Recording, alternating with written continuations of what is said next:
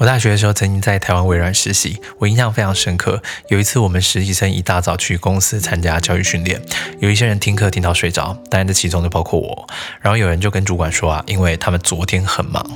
结果你猜主管怎么回我们啊？主管直接拿起麦克风，当着三百个人的面前说啊，不要跟我说你们很忙，我昨天只睡两个小时，一大早还要来帮你们讲课，我比你们更忙。